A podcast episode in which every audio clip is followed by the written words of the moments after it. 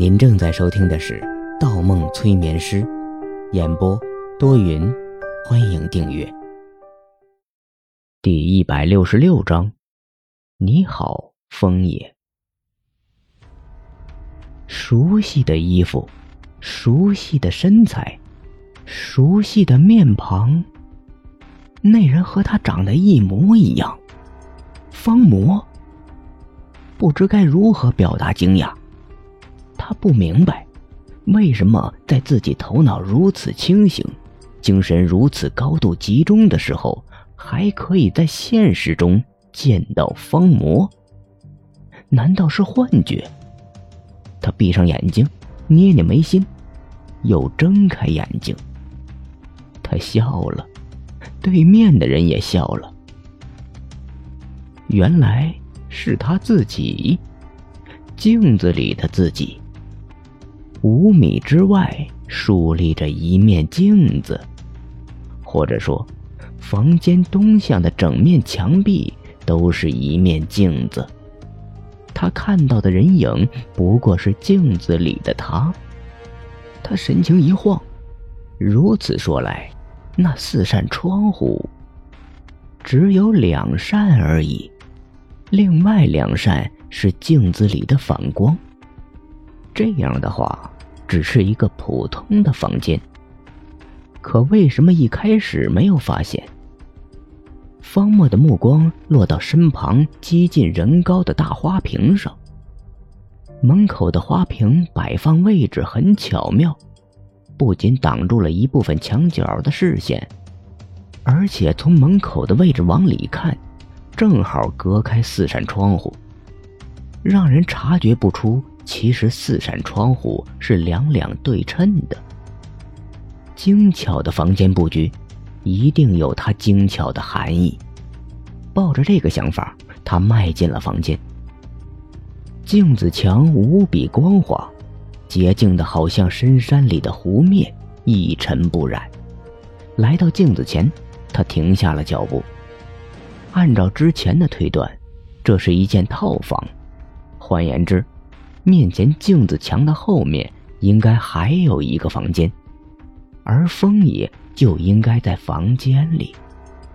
顺着光线，他打量起镜子，在靠近窗户的一侧发现一道暗门，门缝相当隐蔽，如不是外面阳光充足，根本发现不了。门上没有把手，也没有锁，门前的地板是死的，无法移动。方墨双手按在镜面上，轻轻一推，门被推进了墙里，露出一个狭窄的拐角。他鱼贯而入，拐角的另一头果然是另外一个房间。一个上下前后左右墙壁都是白色的房间。刹那间，方墨忽然有一种自己意识中白色小屋的既视感。进入房间的一瞬间，脚下一软，险些跌倒。他扶住墙，才发现了这个房间的特别。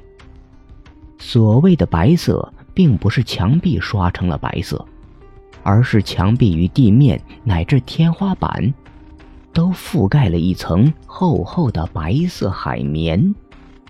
这种设计在高级看管所很常见，针对的是有自杀。或者暴力倾向的服刑人员。房间不大，很简单，一张床、一把椅子和一张桌子，家具的棱角上也包着海绵。等等，还有一个人，风爷。方墨皱起眉头，下意识后退了半步，靠在了海绵墙上。进入房间差不多超过了半分钟。直到他打量完房间装潢和布局后，他才注意到了还有一个人。这个人的存在感低的简直让人心里发毛。风爷穿着一身白色的内衣，脚下是双白色袜子，坐在靠窗的桌子前，背对着方墨，静静的，静的让方墨完全感觉不到风爷的存在，一动不动。房间里甚至听不见呼吸声，好像对方完全融入了这个房间，成为了房间的一部分，或者说，更像一尊木头。连他走进房间，风爷都没有任何反应，就是呆呆的坐在那里，对着一面窗户。他打了个响指，仍没有得到回应。他绕到侧面，风爷比想象的要年轻许多，额骨很高，下颚带着一抹薄薄的胡绒。他伸出手，在风爷的眼前晃晃：“你好。”风爷，风爷眼球一晃，眼神动了一下，只是动了一下，然后就没有然后了，依旧对着窗外。他顺着风爷的目光望去，隔着窗户，隔着铁架，窗户的对面是一片蓝天，一片万里无云的蓝天。除此之外，什么都没有。他听见一声快而短促的呼吸，蓦然发现风爷的呼吸节奏很奇怪，大约四十秒才喘一口气，而且声音很小。他意识到，风爷在刻意保持安静。一个人保持安静的目的，只有是。思考，可风爷在想什么呢？风爷，在听吗？风爷没有回话。方莫发现遇上了阻力，情况比之前预料的要复杂。风爷对光线有反应，证明意识正常，但做不出回应，意味着风爷的内心是排斥外界，而没有交流。他很难获得其他的信息，或者捕捉到对方的情感变化。这个时候，他的目光一落，发现桌子上散落着几张白纸，空白的白纸。不，侧过头，他发现白纸上有东西，拿起其中一张，上面有很多刮痕，有深有浅，很乱，看不出画的是什么。他扫了一眼整个房间，除了几件家具，没有其他零碎的小物件。最后，注意力集中在风爷的手指上。风爷右手食指和拇指的指甲末端明显有弯折的痕迹。风爷用指甲在白纸上作画，是要传递什么信息呢？他举起白纸，对准窗外的阳光。阳光透过白纸上的刮痕，一道道明暗线条映入眼帘。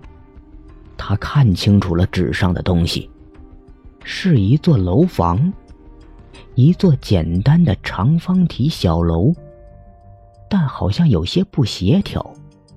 可一时他分辨不出哪里不协调。他又拿起另外一张纸，同样对着窗外。是一朵盛开的花朵，圆形的花瓣，没有枝叶，但画得很抽象。他无法辨别出花的种类，只能从形状推测出，应是一朵花。他拿起第三张白纸，再次朝向阳光。是一只大鸟，一只翅膀很奇怪的大。方木愣住了。瞳孔猛然放大，恍如一道闪电劈入了大脑。这哪是什么大鸟？在他看来，明明是一架直升飞机。而且如果没有看错，就是他来之前跳下的那架直升飞机。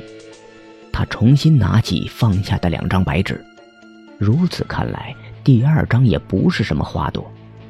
更像是一朵从天而降的降落伞，而花朵最下方的一团圆圈，代表的应该就是他。有了第一张、第二张，第三张就更好判断了，描绘的就是这栋三层小楼。不协调的原因是第二层没有窗户，而现实中不是没有。而是第二层窗户外面围了一圈铁架。放下三张白纸，一种窒息的感觉迷上方墨的大脑。他又望了眼窗外，这个位置，这个方向，是绝对观察不到他刚才跳伞的画面的。可如果观察不到，这几张白纸上的图是哪儿来的？而面前的风野还是保持着他走进房间时的坐姿。方墨吸了口气，使自己冷静下来，开始怀疑整个世界。但现在他已经被困在了这里，风爷又不会与人交流，办法只剩下一个了。他拉上窗帘，房间里暗淡了下来。一道阴影闪过风爷的瞳孔，二人同时闭上了眼睛。